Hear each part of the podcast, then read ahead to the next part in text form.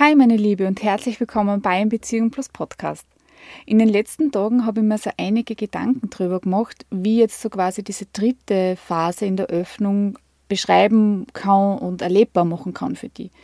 Ich habe mich dann gefragt, was hätte mich bzw. was hätte uns damals am Anfang geholfen? Die letzte Phase ist somit sehr auf Umsetzen fokussiert, weil ihr habt jetzt beschlossen, dass ihr diese Abenteuer macht und dass ihr eine offene Beziehung anstrebt und Sexualität mit anderen eingehen wollt. Diese Folge wird somit eine Mischung werden, so aus generellen Impulsen von mir zu der dritten Phase und so Tipps zur konkreten Umsetzung. Bitte, das ist jetzt kein unumstößlicher Leitfaden, ja, also bitte ja nicht so betrachten, sondern eher mehr so als Anregung sehen. Denn es ist nun einmal jede offene Beziehung sehr individuell, aber trotzdem, es gibt halt schon ein paar Gemeinsamkeiten auch. Also nochmal kurz zusammengefasst, was wirst du somit heute hier in dieser Podcast-Folge von mir erfahren? Zum einen, was ihr bei der Vorbereitung auf euer erstes Treffen beachten solltet. Das zweite wäre, welche Möglichkeiten gibt es für euch, um euch auszutoben. Und der dritte Punkt ist bloß Kakata-Stimmung der Tag danach. Hast Lust drauf bekommen? Dann würde ich mal sagen, lass uns gleich starten. Hi und herzlich willkommen beim Beziehung Plus Podcast mein Name ist Barbara und ich bin deine Gastgeberin. Frei nach dem Motto sowohl als auch statt entweder oder nehme ich dich mit in meine Welt der offenen Beziehungen, Polyamorie, alternativen Beziehungsmodellen und der schönsten Nebensache der Welt. Lass uns ganz ohne Tabus über all das sprechen, wofür deine beste Freundin kein Verständnis hat und was du deinem Herzmenschen noch nicht anvertraust. Und jetzt spitz deine Ohren und los geht's in eine neue Folge.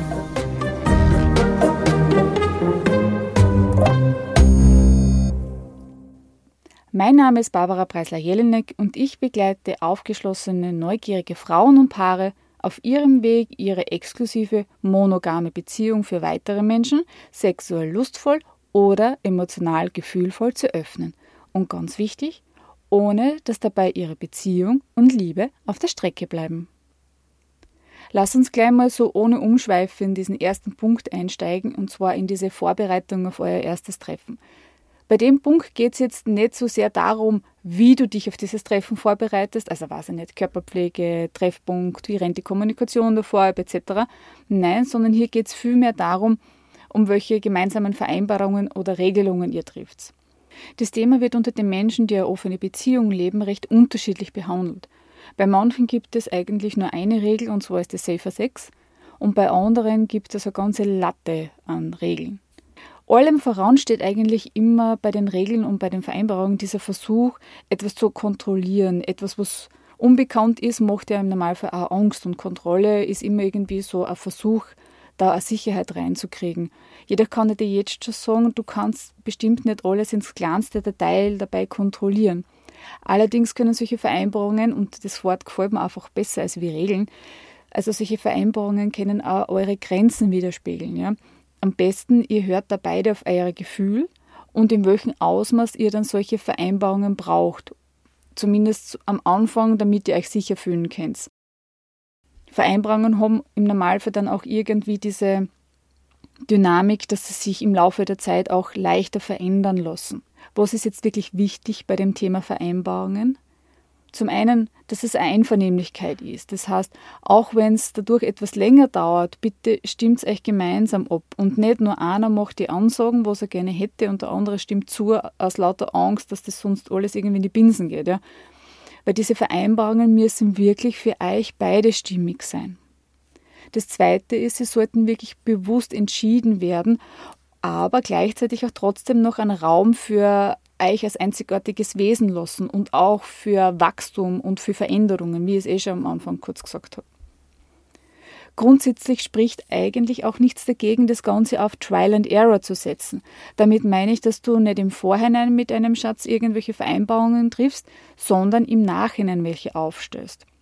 Anstatt somit über irgendein Problem oder Situation dann im Nachhinein zu streiten und zu schauen, okay, wer ist jetzt dran schuld, könntet ihr dann auch versuchen, okay, wie werden wir uns einig, wie wir damit in Zukunft umgehen wollen, sodass das gar nicht mehr so weit kommt.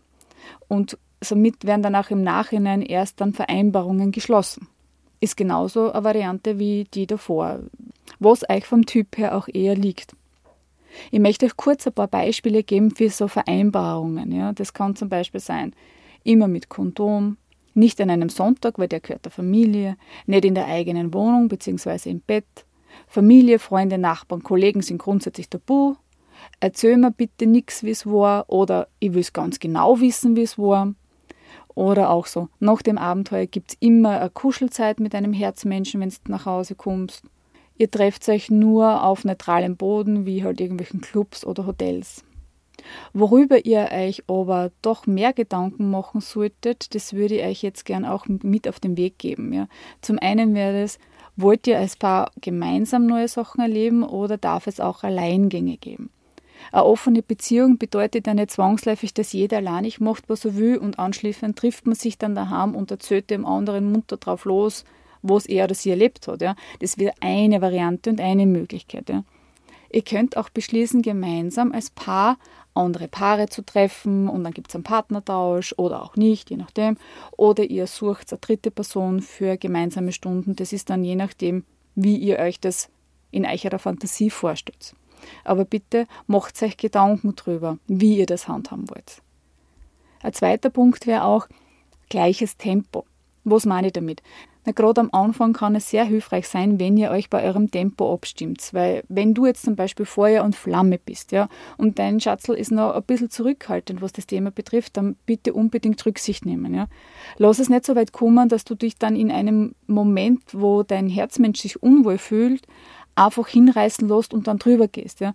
Versucht gemeinsam rauszufinden, was, wann und wie für euch funktioniert ohne dass dabei einer das Gefühl hat, auf der Strecke zu bleiben. Ja. Das kann vielleicht so ausschauen, dass ihr vereinbart, zwar ihr zwar in einen Club geht, aber erst einmal nur anwesend seid, euch das einmal nur alles anschaut und es noch keine sexuellen Kontakte zu anderen gibt. Und so tastet ihr euch quasi so einen Schritt für Schritt vor. Oder ihr trefft euch mit Pärchen erst einmal auf einen neutralen Boden und geht einmal was trinken und beschnuppert euch, ja, und gar nicht sonst irgendwie was planen, ja. Wenn die Situation dann sich ändert und man merkt, hm, die Sympathie ist da und ja, man hätte auch Lust drauf, dann kann man immer noch da quasi was abstimmen oder die Vereinbarung in dem Fall dann verändern. Ja. Als dritten Punkt möchte ich noch gerne ansprechen, darf es nur einmalige Treffen geben oder auch eine Freundschaft plus und mehr. Das ist kein unwesentlicher Punkt, weil oftmals äh, wird die Regel für One-Night-Stands aufgestellt, damit die Gefahr des sich Verliebens so gering wie möglich gehalten wird. So quasi quick and dirty und ohne große Vorlaufzeit und alles nur mit dem wirklich notwendigsten Kontakt. Wenn du oder ihr das anstrebt, dann bitte seid an dem Punkt auch wirklich ganz offen und ehrlich zu der dritten Person, dass es in diese Richtung läuft. Es gibt auch Menschen, die brauchen ein Minimum an Gefühl. Es kann auch gern freundschaftlich sein, das muss nicht unbedingt romantisch sein, ja um den Sex und die Intimität überhaupt genießen zu können. Ja. Da kann man sich dann überlegen, okay, wie schaut der Kontakt aus zu dieser Person, wie involviert ist die dann in euer Leben oder auch nicht. Hier gilt auch wieder, darüber müsst ihr euch unbedingt einig sein. Ja. Auch wenn du wahrscheinlich weißt, dass man Gefühle nicht planen kann ja, und sie immer wieder sich in die Richtung Verliebtsein entwickeln können. Ja. Per se ist es ja nichts Schlechtes, würde ich jetzt einmal sagen. Ja. Die Frage ist immer nur, wie geht ihr dann im Nachhinein damit um? Einen letzten Punkt möchte ich noch ganz gern mitgeben, und zwar ist es Sicherheit geht vor. Wenn ihr beide jetzt beschließen solltet, dass Alleingänge für euch in Ordnung sind, möchte ich euch da ganz gern zwei Anregungen mitgeben. Und zwar das eine wäre, wollt ihr wissen, wer diese Person ist, um ein Gefühl dafür zu kriegen, ob dein Partner, deine Partnerin bei ihr, ihm gut aufgehoben ist? Und das zweite ist, wollt ihr wissen, wann und wo euer Herzmensch mit dieser dritten Person sich ein Date ausmacht? Bei dem Punkt geht es jetzt nicht um die Kontrolle, sondern um ein, ein Sicherheitsgefühl. Das ist jetzt vielleicht bei Männern nicht so ein großes Thema, aber bei uns Mädels sehr wohl, ja. Ich will jetzt nicht dieses Bild dieser armen, schwachen Frau zeichnen und des großen, bösen, starken Mannes, ja. Jedoch, es lässt sich nicht leugnen, dass wir körperlich meistens unterlegen sind. Und wenn du als Frau jetzt nicht gerade Selbstverteidigung oder Kampfsporten machst, ist das im Normalfall auch der Fall, ja. Es tut möglicherweise einem Sicherheitsgefühl aber gut, wenn ihr im Vorhinein wisst, wer, wo, wie, mit wem sich trifft. Wenn wir schon bei dem Thema Treffen sind, na, dann würde ich sagen, lass uns gleich mal in den nächsten Punkt schauen, und zwar, welche Möglichkeiten gibt es nun für euch, um euch auszutoben? Wenn ihr jetzt mit diesen ganzen Vorbereitungen durch seid, kommt der nächste Schritt. Und was ist das? Na klar, Lust, Abenteuer, was Neues erleben. Ja? Ihr wollt endlich loslegen. Jetzt stellt sich wahrscheinlich nur die Frage, wo finde ich jetzt die Menschen für die ersten Dates? Natürlich kannst du auch diese gängigen, üblichen Dating-Plattformen verwenden, wie Tinder etc.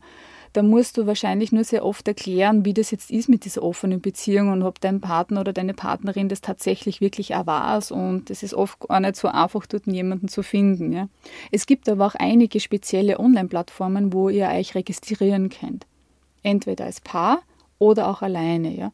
Ich möchte euch kurz drei vorstellen, aber jetzt nicht als Werbung gedacht, sondern als Anregung, wo ihr mal anfangen könnt, euch einmal ein bisschen umzuschauen. Die erste Plattform ist wohl die bekannteste und zwar ist das der Joy Club. Die haben rund 4,5 Millionen Mitglieder im ganzen Dachraum und sind eine sehr umfangreiche Community. Gerade in den letzten Jahren hat sich auf dieser Plattform auch alles Mögliche verändert. Und zwar sind die weggegangen von dieser reinen Kontaktbörse und mehr wirklich zu einer Community geworden, ja, wo du jeden Fetisch findest, den es, glaube ich, auf dieser ganzen Welt gibt, wo du diverse Gruppen und Foren findest, wo du die austauschen kannst. Soweit ich weiß, gibt es auch ein eigenes Online-Magazin, wo du Artikel lesen kannst. Und dieses Format Sex Education ist echt unglaublich. Ja. Und zwar treten da immer wieder Experten auf und bringen Vorträge oder Kurse an die Leute zu speziellen Themen rund um Casual Dating oder Beziehungen und Sexualität. So quasi kannst du sagen, ist das ein bisschen so ein, ein rundum sorglos Paket, könnte man sagen. Die zweite Plattform wäre OkCupid. Das ist eine Plattform, die damit wirbt, sehr ähm, progressiv zu sein und zwar sehr unterschiedlich auch. Ja? So sprich nach dem Motto, äh, je diverser, umso besser, ja? im Vergleich zum Tinder jetzt. Das sieht man allein schon darum, dass es 22 verschiedene Geschlechter gibt und 13 sexuelle Orientierungen, die zur Auswahl stehen. Also so umfangreich ist, glaube ich, mit Abstand keine Plattform, die ich kenne. Ja. Und es gibt auch einen sehr umfangreichen und kreativen Fragenkatalog, den du ausfüllen kannst. Ich glaube, das sind irgendwie an die 500 Fragen oder so. Also wenn du das wirklich alles durchmachst, glaube ich, hast du den Status Genius oder so erreicht. Dritte Variante, wo die mir jetzt einfällt, die wäre sehr regional und zwar ist es in Wien die Les Swing-Plattform. Die Conny ist da eine, die zwei Clubs betreibt und auch diverse Apartments in Wien und da kann es schon mal ganz heiß hergehen in diesen Apartments. Und diese Plattform ist aber eher als Kontaktbörse zu sehen. Also das gibt es jetzt nicht so wie auf Joy Club diese ganzen Rundherum-Community aber zum Vernetzen und um mal Leute kennenzulernen, ist es sicher nicht schlecht. Und das Ganze funktioniert im Normalfall auch über Nachrichten. Sprich, du registrierst dich dort und kannst dann Nachrichten hin und her schicken. Ja. Die ganzen Plattformen sind natürlich eh klar äh, nicht unbedingt kostenfrei, aber es gibt auch kostenfreie Varianten darin und kostenpflichtige. Das muss man sich halt einfach anschauen. Meistens sind die Dinge für Solo-Frauen, glaube ich, eh kostenlos oder für Paare verlangen es oft auch nicht viel. Aber wie gesagt, das müsst ihr euch eh anschauen. Das nächste, was euch vielleicht fragt, ist dann, wo wollt ihr euch treffen? Da gibt es nach meiner Erfahrung drei Möglichkeiten. Ihr geht in einen Swingerclub, ihr trefft euch auf einer Privatparty oder ihr geht unabhängig davon miteinander privat fort, sprich ihr geht einmal was trinken und dann, wenn es passt, geht in ein Hotel oder zu euch oder zu anderen Personen. Alle drei Varianten haben natürlich ihre Vor- und ihre Nachteile. Ja.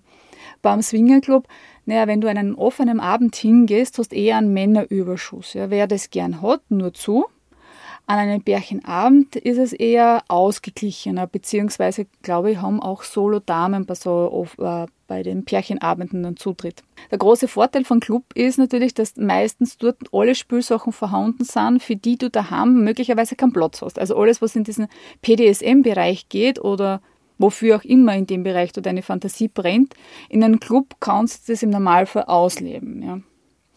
Es gibt auch im Normalfall einen Dresscode, den sollte man sich in den jeweiligen oben da anschauen.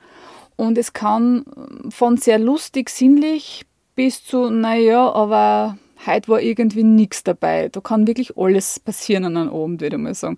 Sex ist allerdings aber auch allgegenwärtig. Das ist halt nicht jedermanns Sache, wenn schon im Barraum vielleicht äh, Murz herumgefummelt wird oder so. Ja.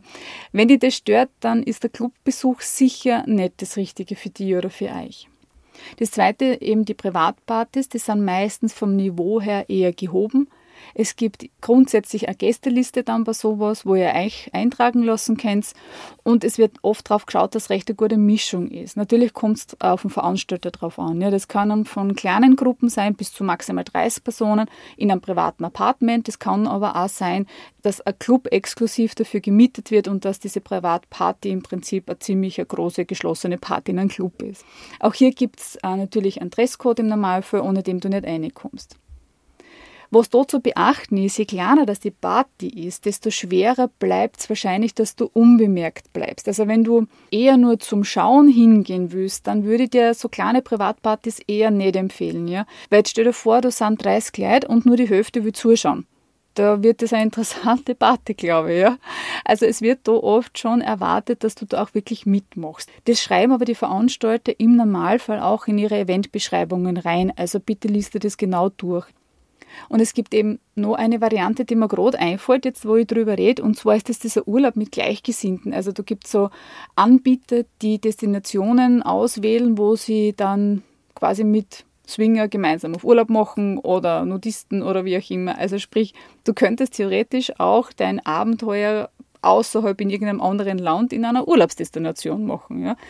Und ich müsste nachschauen, was das da für große Anbieter gibt, aber ich verlinke es euch ganz einfach in den Show Notes. Ansonsten Google weiß Rat, wie wir wissen. einfach Erotikreisen eingeben und dann, dann wird es schon. Dann spuckt Google ganz sicher was aus. Diese Plattformen und Veranstaltungen zählen aber manchmal oder oft nicht zu dieser Sex-Positiv-Bewegung, wo es eben da von diesen ganzen Awareness ist. Hier gibt es aber eigene Veranstaltungen, die aber eigene Regeln auch haben. Die hausgemacht.org-Seite ist zum Beispiel so eine Plattform eh in der Nähe von Wien, glaube ich, werden die hauptsächlich gemacht, diese Veranstaltungen. Und da kannst gerne mal nachlesen und einmal nachschauen. Auch das bitte ist wieder keine Werbung, sondern einfach nur als Anregung, falls die Richtung wirklich Richtung Sex-Positiv-Bewegung gehen soll. Ja. Ich werde euch natürlich die einzelnen Plattformen auch, wie gesagt, in meinen Shownotes dann noch verlinken. Ja.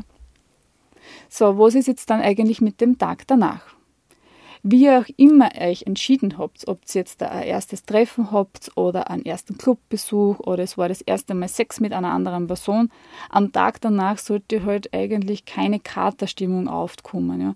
Dennoch, wir sind alle nur Menschen und möglicherweise ist irgendwie dieser Abend nicht ganz so lustvoll und harmonisch verlaufen, wie ihr oder wie du dir das vielleicht vorgestellt hast. Obwohl ihr euch ganz sicher wart und alles geregelt habt, kann sein, dass natürlich das Gefühl von Eifersucht, Neid oder Konkurrenz in euch auftaucht. Zu diesen einzelnen Gefühlen und wie ihr da am besten damit umgeht, wäre eine eigene Podcast-Folge machen, weil das würde da jetzt definitiv den Rahmen sprengen. Ich erwähne es aber trotzdem, damit dass ihr einfach dann nicht überrascht seid, wenn doch starke Gefühle aufkommen, obwohl ihr euch im Vorfeld ja alles so super ausgemacht habt. Also genau, das ist auch die Arbeit von diesem Tag danach, nämlich drüber zu reden und zu schauen, wie geht's an welche Themen sind aufpoppt. Ist eh alles easy peasy oder hat doch irgendwer von euch eine kleine Katerstimmung? Ich kann euch da nur eins sagen, und zwar ist das für mich immer so diese oberste Regel bei diesem Tag danach. Reden ist Gold, Schweigen ist Silber. Schweigen kann euch wirklich das Knack brechen in diesem Bereich. Es war euch ein erstes Mal. Das darf man nicht vergessen. Und was immer bei ersten Malen so ist, sie fühlen sich irgendwie komisch an oder unwirklich oder auch ungewohnt. Und darum ist es drüber reden so wichtig. Es können auch Fragen auftauchen, wie, wie gehe ich jetzt mit meiner Partnerin oder mit meinem Partner um? Kann ich wirklich darauf vertrauen, wenn es heißt, es ist alles okay, dass es wirklich okay ist? Bitte gebt euch Zeit, um das alles sacken zu lassen. Ja? Vertrauen entsteht unter anderem dadurch, dass man was tut. Beim nächsten Mal wird sehen, da geht das Ganze schon leichter und es werden nicht mehr ganz so viele Themen aufpoppen. Macht euch vielleicht Rituale am besten danach. Das kann zum Beispiel sein ein gemeinsamer Tag oder eine gemeinsame Dusche, um euch zu spüren oder intensiv irgendwie beieinander zu sein oder oder oder. Ihr seid da die Spezialisten für eure Beziehung. Ja? Was tut euch gut, um euch wieder zu verbinden? Wenn schwierige Gefühle auftauchen, braucht ihr noch Zeit oder könnt ihr drüber reden? Ich kann verstehen, wenn ein Teil noch in Gedanken irgendwie in diesem lustvollen Erlebnis ist und der andere Teil aber über seine Eifersucht reden will. Ja. Das zu vereinbaren ist sicher nicht immer einfach. Als Anregung, ihr könnt euch zum Beispiel vornehmen, dass ihr euch am Nachmittag zu einer gewissen Zeit einfach zusammensetzt und drüber redet. So kann jeder noch für sich nochmal seine Sachen und seine eigenen Themen reflektieren und damit auseinandersetzen und dann setzt euch zusammen und redet gemeinsam über euer Abenteuer. Wie ist euch gegangen? Hat es eine Situation gegeben, die ihr nochmal besprechen wollt? Lasst alles raus und bitte holt keine Gefühle zurück. Es darf nichts offen bleiben weil sonst wird jedes weitere Abenteuer, das ihr macht, getrennt oder gemeinsam, es ist komplett egal, ja, das steht dann unter wirklich keinem guten Stern, sondern immer unter diesem Schatten von diesem ersten Date. Schaut euch auch an, gibt es Vereinbarungen, die ihr neu verhandeln müsst? Kommen neue dazu oder die, was ihr schon getroffen habt, dürft ihr welche verabschieden oder eben neu verhandeln. Nach meiner Erfahrung verlangt eine offene Beziehung da einfach eine ganz andere Art von Kommunikation und Reflexion auch im Nachhinein. Ja? Und es ist ein ständiges Abwägen, Verhandeln, neu ausrichten und dann wieder testen. Es wäre auch utopisch zu glauben, dass das alles ganz ohne Verletzungen passieren kann. Ich denke, es ist viel wichtiger, wie ihr beide damit umgeht, als wie dass ihr versucht, alles mit Regeln und Vereinbarungen so zu spicken, dass euch eh die Luft ausgeht und somit überhaupt keine Luft mehr für Entwicklung bleibt.